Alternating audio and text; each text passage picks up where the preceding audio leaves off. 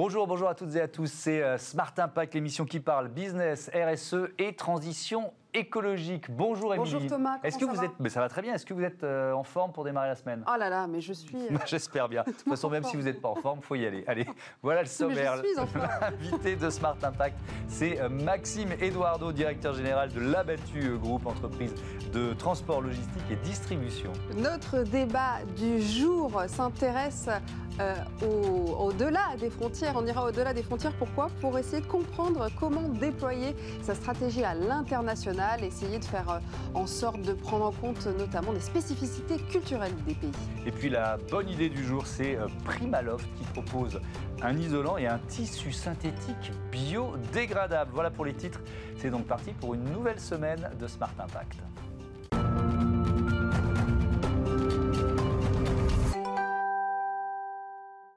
Bonjour Maxime Eduardo et bienvenue. Bonjour, merci Bonjour. beaucoup. Vous êtes donc le directeur général de l'Abattu Group, entreprise centenaire basée en Haute-Garonne. Je le disais dans les titres, votre métier, c'est le transport, la logistique. Exactement, en fait, nous on intervient sur euh, toute la supply chain, depuis la sortie d'usine jusque dans les mains du consommateur ou dans les boutiques et les restaurants. Notamment avec cette, cette question du dernier kilomètre, on aura l'occasion d'en parler, qui est, qui est- qui est pas neutre, qui est très importante. Exactement, c'est l'enjeu principal aujourd'hui dans la révolution logistique et nous on a une solution particulière, c'est l'éco-responsabilité et le digital. Eh bien, ça va faire partie évidemment des thèmes dont on va parler. L'émission s'appelle Spark Impact. Mais d'abord, quelques chiffres. Le groupe euh, L'Abattu, c'est 760 collaborateurs, euh, 16 sites. Il y en a 14 en France, il y en a un en Italie, un en Allemagne. Et puis, cette prévision de chiffre d'affaires en 2021 de 100 millions d'euros. Euh, chiffre rond, mais euh, est-ce que c'est toujours valable? On est malheureusement en pleine crise économique. On vient de. La semaine commence avec, euh, avec le couvre-feu dans, euh, pour 20 millions de Français. Est-ce que ça vous impacte? Et oui, comment? Alors oui, ça nous impacte énormément et je dois dire que ce chiffre de 100 millions, à la base, on l'avait prévu pour les 100 ans, donc cette année, et on l'a reporté pour 2021, donc c'est toujours d'actualité malgré le contexte actuel. Je dois dire que grâce, euh, encore une fois, à l'éco-responsabilité et la vague éco-responsable qu'il y a aujourd'hui, euh, on a de la chance d'être euh, plébiscité par nos clients, par nos pr- prospects qui soutiennent notre croissance aujourd'hui. Et malgré le contexte, encore une fois, je pense qu'on devrait y arriver en, en 2021. Alors on a été impacté, je pense, comme toutes les entreprises de logistique, de distribution.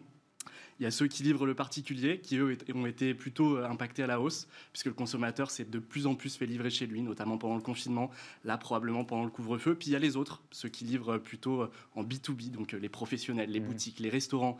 Et là, bien sûr, avec les restaurants qui ferment le soir dans les grandes métropoles, eh ben, on va tous être impactés, je pense, et, euh, et on ne sait pas jusqu'à quand, malheureusement. Oui, justement, on avait envie de savoir euh, précisément comment euh, la crise sanitaire vous avait impacté, comment vous avez protégé notamment vos 700 euh, salariés? Alors, elle nous a impacté de plein fouet, hein, puisque dès le mois de mars, euh, on a dû tous se poser la question de comment est-ce qu'on se remet à travailler. Euh, c'est vrai qu'on a beaucoup de sites qui ont été obligés de, de fermer par manque de, bah, par manque de business, par manque de travail. Vous, le télétravail, c'est compliqué quand même. Alors, le télétravail dans les services administratifs, énormément. On y a eu recours pour l'intégralité du personnel. On a vraiment fait tout ce qu'on pouvait pour protéger justement nos collaborateurs. Ça, c'est une chose. Et puis pour les collaborateurs qui, eux, pouvaient être sur site, on en a eu quand même pas mal, notamment des chauffeurs, des manutentionnaires. Là-dessus, bah, c'est l'application stricte, évidemment, des Ça recommandations représente combien en gouvernementales. volume de vos salariés? Je dirais qu'il y a deux tiers de nos salariés qui, Mm. étaient, qui étaient concernés. Alors, bien sûr, on a eu recours à l'activité partielle, malheureusement, sur les zones les plus impactées. Mais pour ceux qui avaient euh, la chance de, de pouvoir travailler, on les a protégés au maximum, encore une fois, bah, sur les gestes barrières et tout ce qu'on a pu mettre en Mm. place. Maxime Eduardo, on va, on va parler euh, de, votre engage, de vos engagements RSE. Et évidemment, la première réflexion qu'on se fait, c'est euh, bon, un groupe de transport de logistique. Combien vous avez de camions en circulation euh, On a 400 camions en circulation. 400 camions en circulation. Forcément, vous polluez beaucoup. Alors, euh, c'est c'est quoi la solution? Qu'est-ce que vous avez imaginé pour réduire votre impact, et notamment l'impact carbone? La solution, évidemment, bah, elle passe par l'éco-responsabilité et donc Mm. par le choix des véhicules, de la typologie des véhicules et des carburants qu'on met dedans. Parce que Mm. c'est vraiment là-dessus que viennent les, les impacts d'émissions de CO2. Vous l'avez dit, des camions, ça roule eh ben, au gasoil et le gasoil, ça émet du CO2. Voilà. Donc nous, les alternatives qu'on a trouvées, c'est celle bah, du vélo, le triporteur, bien sûr. C'est un, un grand classique de l'éco-responsabilité, mais ça ne fait pas tout. Dès qu'on commence à pour- avoir des Ça, c'est volumes, pour le dernier kilomètre. des choses hein lourdes sur le dernier kilomètre, ça c'est l'évidence, on va Ouais. dire. Et sur ce qui est moins évident, les véhicules électriques, là aussi plutôt sur du dernier kilomètre parce que l'autonomie est limitée, Mm. l'emport aussi du véhicule est limité. Et si on progresse vers des véhicules un peu plus lourds, qui vont plus loin, qui prennent de la marchandise plus lourde, on a du porteur où là ça va être euh, du bio-GNV, donc c'est c'est du gaz en fait, c'est du gaz naturel euh, qu'on mixe avec du biogaz, voilà, et qui permet permet de faire rouler nos véhicules sur de la très longue distance, jusqu'à jusqu'à 1000 km pour les plus lourds.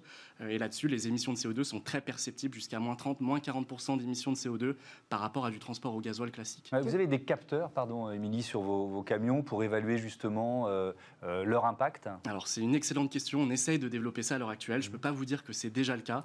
On se base sur des études qui sont menées par des organismes indépendants sur la mesure justement de, de ces émissions. À l'heure actuelle, nous, on ne le fait pas. vraiment, on se repose sur les méthodologies qui nous sont qui nous sont donnés hmm. pour le calcul pour nos clients. Oui, je voulais dire, vous avez parlé du gaz naturel, mais il y a aussi du colza, c'est ça, dans une partie de votre Absolument. On utilise aussi le colza. En fait, si vous voulez, nous, notre choix, c'est d'utiliser tous les recours éco-responsables hmm. qu'on peut avoir pour avoir un mix énergétique qui, qui satisfasse l'intégralité de nos clients, parce que tous n'ont pas exactement les mêmes besoins. Et le colza, c'est un très bon exemple, puisque, en effet, les émissions de CO2 sur le colza, les réductions en tout cas, sont de l'ordre de 60%. C'est donc très perceptible. Ça impacte les véhicules lourds. Donc euh, là, encore une fois, ça va vraiment nous aider. Euh, la différence par rapport à l'électrique, c'est que le colza, son bilan énergétique, il est négatif parce que les plantes, elles, elles réduisent les émissions de CO2, elles absorbent le CO2. Par contre, lors de la livraison, il y a des émissions de CO2. Voilà, donc c'est le bilan global qu'il faut regarder par rapport au colza. Vous regardez euh, l'hydrogène aussi? On regarde beaucoup l'hydrogène. Ah, on a fait des émissions sur l'hydrogène, c'est une vraie, c'est une vraie, question. ouais. C'est une vraie question. Alors ça a l'air d'ailleurs d'être la, d'être la direction. Nous, notre choix, c'est toujours être au devant de l'innovation. Donc l'hydrogène, ça fait déjà mm. maintenant quelques mois qu'on le regarde et qu'on le teste. Euh, j'ai beaucoup de mal à vous dire si on arrivera à le déployer mm. à grande échelle. Aujourd'hui, vraiment pour l'heure et je pense les deux prochaines années, c'est vraiment le biogaz qui semble être là. Mais ce virage, on disait mm. entreprise centenaire, euh, vous l'avez pris euh, il y a combien de temps?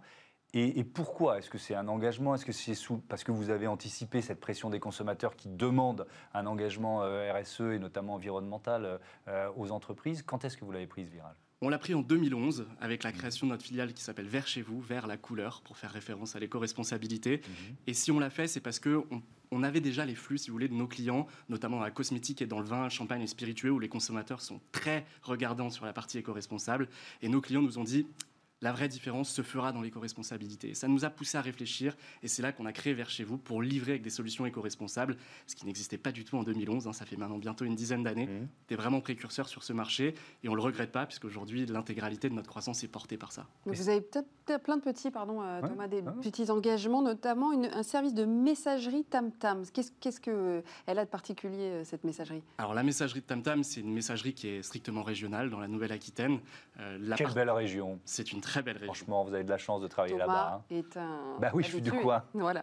non, c'est une très belle région et j'ai vraiment plaisir à y aller. Voilà, pour mes réunions euh, sur, euh, sur Bordeaux et nos autres, euh, nos autres sites. Ici, la particularité, si vous voulez, c'est de la livraison pareil, particulier, particulier pardon, et professionnel, mmh. avec des solutions qui historiquement n'étaient pas éco-responsables dans, dans, cette entreprise, et que nous migrons progressivement mmh. avec du colza, vous en parliez tout à l'heure, avec du biogaz là aussi. Donc la particularité, c'est de la livraison sur, on va dire, une zone très étendue, la Nouvelle-Aquitaine, avec des véhicules lourds mais éco-responsables. Mais alors je comprends pas. C'est quoi la différence entre Vers chez vous et euh, ce service de, messagerie, la TamTam? C'est, Vers chez vous, c'est différent, c'est quoi? Alors Vers chez vous, c'est un petit peu différent, le sens que c'est déjà très spécialisé sur les centres urbains. Vraiment, c'est les, les cœurs de ville. Donc là, les véhicules qu'on utilise sont différents. C'est des plus petits véhicules. On va mettre beaucoup plus d'électrique.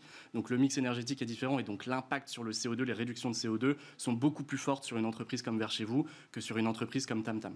Par ailleurs, vers chez vous, c'est vraiment une marque très premium. Vous allez avoir toute la palette de services et notamment pour le particulier qu'on peut proposer. Hmm. Vous vous faites livrer un frigo, vous vous faites livrer un four, vous faites livrer une télé. Nos livreurs, ils vont venir en gants blancs, en costume, ils vont tout installer pour vous, ils vont le connecter à votre domotique de votre maison, hmm. ils vont s'assurer que tout fonctionne pour vous, ils repartiront qu'une fois que vous êtes pleinement satisfait. Donc c'est vraiment une livraison un peu plus premium que de la messagerie. Et parce que la messagerie, c'est quoi? Moi, quand, quand, on dit messagerie, je prends mon téléphone, j'ai mon message qui arrive, on m'envoie on, un courrier. Donc, c'est quoi la messagerie, en fait? La messagerie, si vous voulez, c'est au départ des entrepôts qui sont périurbains. Donc, ça n'a rien à voir. Alors, ça a à voir, si vous voulez. Ce qu'on appelle la messagerie aujourd'hui, c'est quand la marchandise sort des entrepôts qui sont déjà proches des lieux de livraison. Donc, depuis les usines, on achemine dans les entrepôts. Mmh. Et une fois que ça sort dans les entrepôts, seulement, ça s'appelle de la messagerie. Si vous voulez, c'est la dernière livraison. Mmh. Voilà. C'est quand on s'approche du particulier ou du professionnel. Est-ce que vous pouvez nous en dire plus sur vos clients, justement? Vous avez dit un peu les secteurs, mais pour qu'on voit un petit peu pour qui vous travaillez. Je peux, je peux, citer des noms de clients. Mais oui, bien sûr.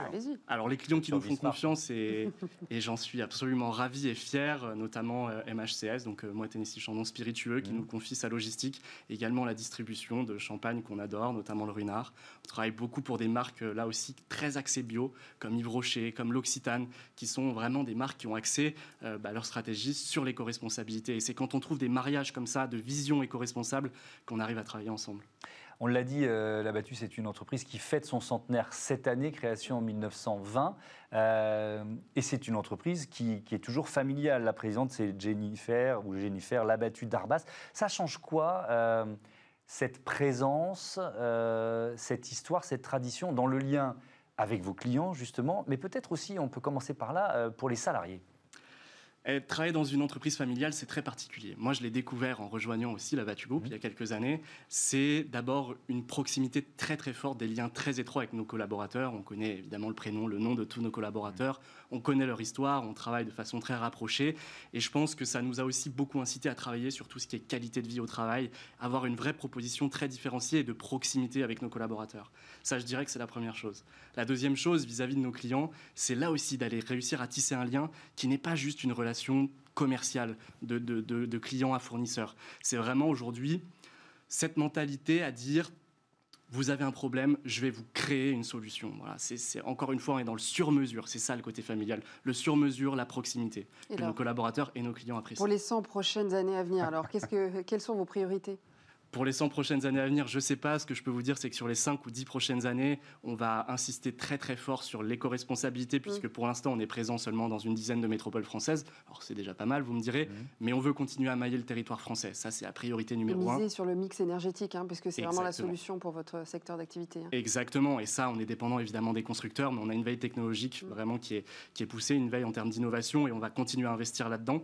Ça, c'est une chose. La deuxième chose, c'est le digital, c'est le service digital, parce qu'aujourd'hui, les consommateurs en veulent bah, de plus en plus. Et la troisième chose, c'est l'internationalisation. Vous avez cité tout à l'heure l'Italie et l'Allemagne. Mhm. J'espère que si on se revoit dans quelques années, on pourra en citer beaucoup plus. Eh ben, merci beaucoup. Merci Maxime Eduardo. À bientôt euh, euh, sur Bismarck. Justement, à propos d'international, on va parler de euh, l'exportation d'une politique RSE pour une entreprise.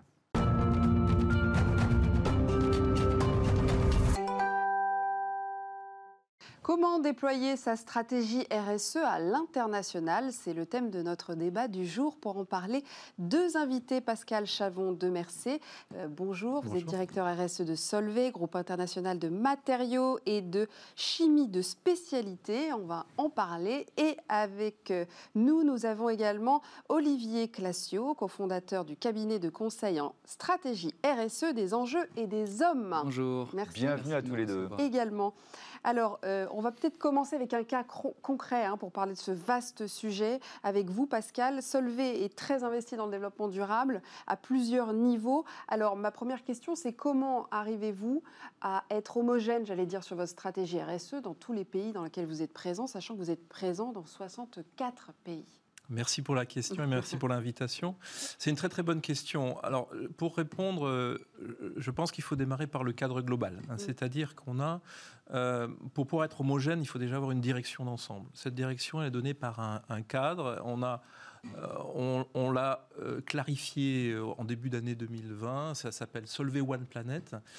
C'est un cadre qui clarifie les cibles, en fait, hein, qui clarifie sur des grandes cibles comme le climat et la biodiversité, sur l'économie circulaire ou, la qualité de la vie. Qu'est-ce que le groupe veut faire de façon homogène partout dans le monde? C'est ce cadre-là. Et ce qui est très important pour nous, c'est que cette cible, ce cadre, soit intégré à la raison d'être c'est-à-dire qu'il y a une cohérence entre la raison d'être, ce qu'on appelle le, purpose, euh, et puis cette, euh, la raison d'être. Donc, c'est pour nous, c'est de lier les éléments, comme la chimie, hein, les éléments, les hommes et les idées, pour réinventer le progrès. C'est beau, non?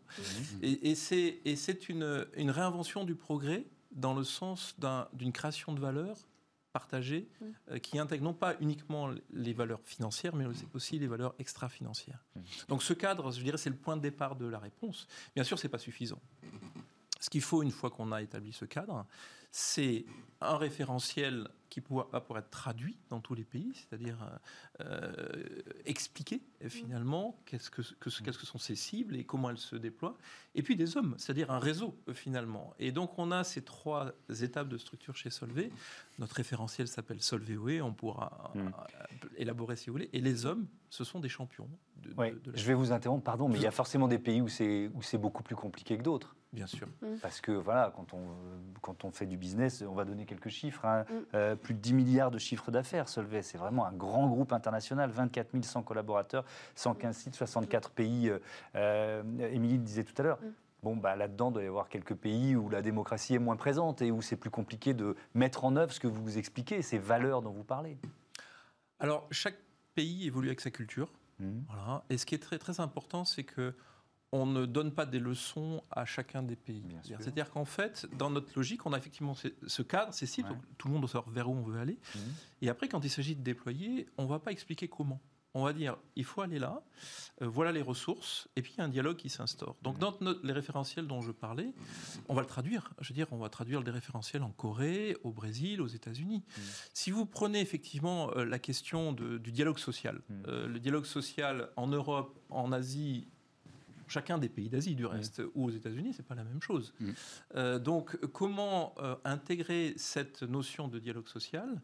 On a au niveau global euh, un, grand contrat qui, je trouve, a été assez pionnier dans le groupe, qui est un contrat avec Industry Hall. Peut-être vous n'êtes pas familier avec, avec mm. cette appellation. Mm. C'est une grande organisation qui regroupe 60, 60 organisations syndicales, qui représentent 50 millions en fait de, de, travailleurs quelque part. Et le groupe a signé avec avec cette organisation un contrat global. Donc il dit bon bah, partout il faut aller vérifier et on va vérifier. Mais mm. pour y arriver, il faut quand même localement avoir des gens qui ont compris, donc il faut mm. faire de la pédagogie et ensuite qui sont capables de dialoguer euh, dans la langue, je dirais, du pays. Olivier euh, Classio, ce qui est plus difficile, le plus compliqué, c'est quoi? C'est les lois euh, propres à chaque pays ou et les, les différences culturelles? En fait, ce qui est intéressant euh, dans, un groupe comme euh, Solvay, on, connaît bien Solvay et, on a évidemment travaillé avec d'autres euh, entreprises qui avaient cette dimension, c'est que souvent, elles, elles placent la barre au-delà des réglementations. C'est-à-dire que l'entreprise peut décider de s'engager pour tout son périmètre mm. à euh, mettre en place euh, une ambition ou une bonne pratique indépendamment du, point de départ. Donc déjà, c'est intéressant puisque indépendamment du cadre légal, vous voulez indépendant, on peut se placer au-dessus du cadre légal. C'est bien de la RSE et pas de la de, la compliance. Mm. Donc ça, c'est la première chose. Ce, cadre euh, que, qui existe parfois chez chez, chez, chez Solvay, il existait depuis très longtemps puisque dès 2007, Rodia avait déjà créé ce, cadre de, référence et avait créé ce réseau d'interlocuteurs de, RSE dans les pays. Mmh. C'est ça qui, donne aussi euh, cette force. C'est-à-dire que vous pouvez, comme Pascal l'a expliqué, euh, donner une ambition et puis ensuite euh, faire confiance aux gens pour la traduire. Maintenant, c'est pas toujours si simple. C'est pas toujours si simple parce que la manière d'expliquer l'importance d'un sujet va pas être la même. Moi, je me souviens d'être intervenu en Inde et j'avais quelqu'un qui traduisait en tamoul euh, des choses que j'expliquais aux collaborateurs. Mmh. J'ai dit deux phrases et la personne qui traduisait a, pris à peu près sept minutes. et j'ai dit, euh, mais euh, t'as fait quoi pendant tout ce temps? Il m'a dit, écoute, j'ai expliqué que dans notre mythologie, il y a une déesse de la biodiversité et qu'en tant qu'être humain, on ne peut pas se mmh. placer à son niveau. C'était pour expliquer aux gens qu'il faut respecter. Voilà, ça dans notre culture à nous, c'est comme ça que j'ai trouvé pertinent de l'expliquer.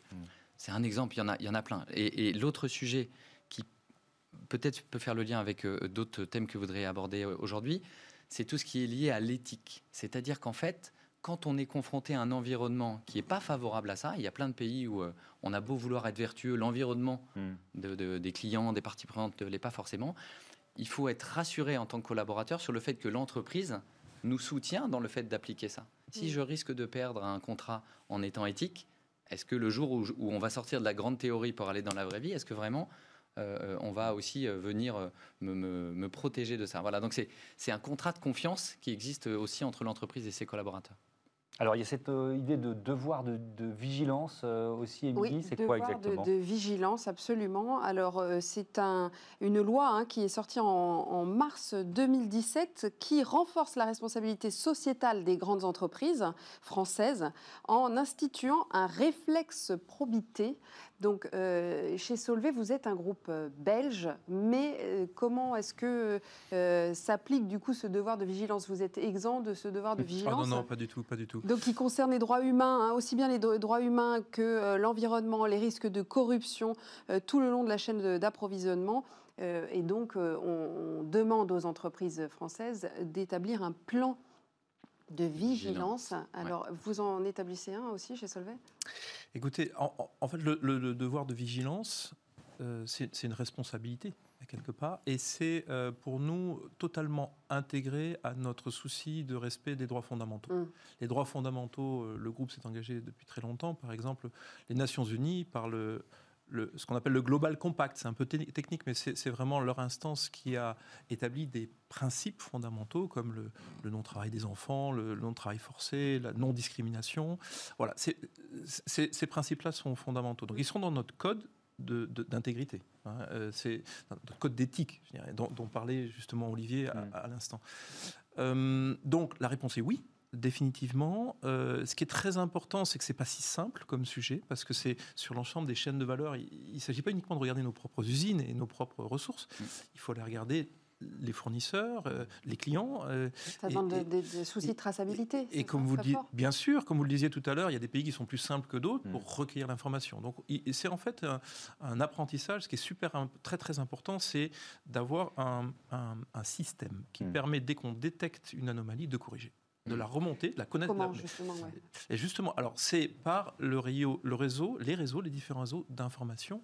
Et c'est là où le réseau, par exemple, des champions développement durable, qui sont des réseaux parallèles d'information, tout autant que le dialogue avec les organisations syndicales et les représentants du personnel, qui ont aussi accès à certaines informations sensibles, tout ça doit remonter. On a un système parallèle au système hiérarchique qui doit permettre de donner en fait un speak-up, une capacité d'interaction qui mm. remonte tout en haut du groupe et qui permet de traiter mm. les cas les plus sensibles. Mm. Ça existe. Olivier, euh, ça, a changé beaucoup de choses, le devoir de vigilance euh, pour les entreprises françaises? Moi, je pense que pour compléter ce que, ce que Pascal disait, il y a, deux choses. D'abord, euh, ça, ça, change la manière de travailler. Par exemple, euh, aller vérifier la manière dont nos fournisseurs de rang 1, 2, 3 fonctionnent. Aucune entreprise ne peut faire ça. Donc ça demande de la coopétition, on appelle ça, c'est-à-dire que des gens qui étaient concurrents décident de mettre en commun des informations mm. pour faire face à cette difficulté. Première chose. Mm. La deuxième chose, c'est que ça demande d'accompagner le changement jusqu'à des gens dont on n'est pas responsable légalement. Et donc ça demande d'accompagner ses fournisseurs. Moi, je trouve ça très intéressant. C'est la philosophie des enjeux et des hommes depuis le début. Mais plutôt que de dire je vais euh, auditer mes fournisseurs et puis je vais avoir un coup près et ceux qui ne passeront pas la barre vont être exclus. C'est plutôt d'expliquer avec des gens avec qui on veut construire dans la durée, parfois les fournisseurs avec qui on travaille depuis très longtemps, que c'est important, qu'on se donne le temps et qu'on va progresser ensemble. Et donc, il faut faire de la pédagogie auprès de ces fournisseurs, il faut euh, leur laisser euh, l'opportunité de progresser, il faut parfois les aider un petit peu on peut créer des outils euh, qui sont euh, donnés par les clients euh, à leurs partenaires, qui sont parfois des très petites entreprises. Mm. Voilà. Donc ce, devoir de vigilance, rappelons-nous, il est né à cause du Rana Plaza, mm. où il y a des entreprises dont les étiquettes étaient au Rana Plaza, qui, avaient été primées pour la beauté de leur rapport RSE. Mm. Donc sur le papier, c'était magnifique. Dans la réalité, il se passait pas ce qu'on imaginait. Donc il faut aller sur le terrain. C'est pas forcément évident. Merci beaucoup. Merci, à tous les deux. C'est passé vite. C'était passionnant ce débat. Tout de suite, Smart Ideas, la bonne idée du jour. Très.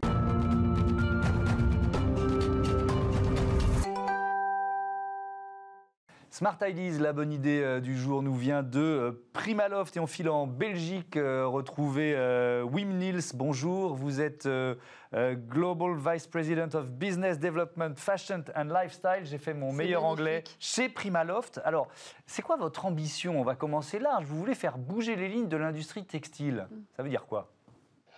Ça veut dire que Primaloft, euh, en effet, c'est une expert en technologie de matériaux de pointe. Ça veut dire on développe euh, des matériaux de performance, en particulier euh, des isolants et des tissus haute performance qui apportent des solutions aux besoins du marché et des consommateurs dans des différents domaines des activités par exemple le sport, la vie en plein air, la mode et l'ameublement. Et vous avez euh, mis au point une fibre biodégradable, c'est ça? Oui, exactement. Euh, en 2018, on a poussé vraiment les limites de la technologie en développant, euh, en, en développant le Primaloft Bio. Et en effet, le Primaloft Bio euh, donne une solution aux deux problèmes qu'on a dans le monde, c'est les microplastiques. Et en deuxième fond, euh, le fait que la fin de vie d'un vêtement, euh, comment on va développer et comment on va résoudre ce problème. Alors, qui sont vos clients aujourd'hui? Nos clients sont en majorité, euh, ben, on a, faut dire qu'on a la confiance de 900 partenaires, marques partenaires, dans le monde du sport, dans le monde de, de, de la mode. Et, euh, Ça répond à une attente de euh, vos clients, justement C'est ça? Il y avait une demande de vos clients? En effet, ben, il y avait certainement une demande euh, des clientèles même, mais c'est surtout l'industrie en général qui, est confrontée avec ce problème de, de polyester qui ne se dégrade pas. Oui, qui n'est pas concerné par une logique euh, d'économie circulaire, effectivement. Mais, mais ça veut dire que vos vêtements euh, chez, chez Primaloft, là, avec cette, euh, cette technologie, cette fibre isolante qui est biodégradable, ils mettent combien de temps on, rigolait avant l'émission en disant bon, bah, alors je jette mon, mon t-shirt dans la nature, dans la forêt, mais évidemment, ce n'est pas l'objectif. Mais il va mettre combien de temps à se, à se biodégrader, à se dégrader? Ben, euh, en, effet, il faut vraiment des conditions spécifiques pour que ça commence à se dégrader. Et les conditions, les environnements spécifiques, c'est euh, les océans, c'est les eaux usées et les décharges.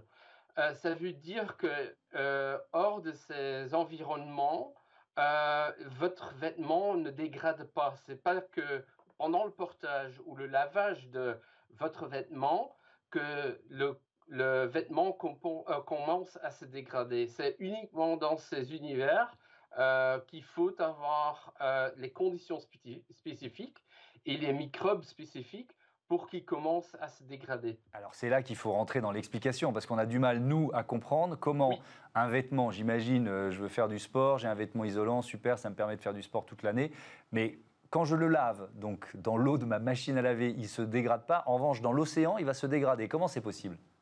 Ben, c'est possible parce que quand on lave euh, un vêtement dans une machine à laver, euh, il y a toujours des fibres qui entrent euh, dans les eaux usées et bon, parfois aussi dans l'océan. dans ces, dans ces les environnements spécifiques, il y a des microbes qui, bon, qui, qui normalement, quand il y a du polyester, ils ne sont pas attirés. Ce qu'on a fait, nous, c'est on a euh, amélioré la fibre pour qu'elle, devienne plus attrayante pour ces microbes. Et à partir de ça, ils commencent à grignoter aux fibres et euh, bon, euh, grignoter et dégrègent vraiment cette fibre. quand on voit dans des essais en laboratoire, et ce sont des essais accélérés, on voit que la décomposition de cette fibre, ça prend, ça prend moins de trois ans. Quand on compare ça avec une fibre vierge polyester, bah, ça se, euh, ça se dégrade quasiment pas. Donc ça veut dire que vos vêtements enfin, composés avec cette fibre sont euh, mangeables C'est ça, par des microbes. Par des microbes dans, dans l'océan? Oui, exactement. C'est uniquement dans ces univers, l'océan, où il y a ces microbes euh, spécifiques, et les décharges aussi, où il y a ces microbes spécifiques, où ça commence vraiment à décomposer.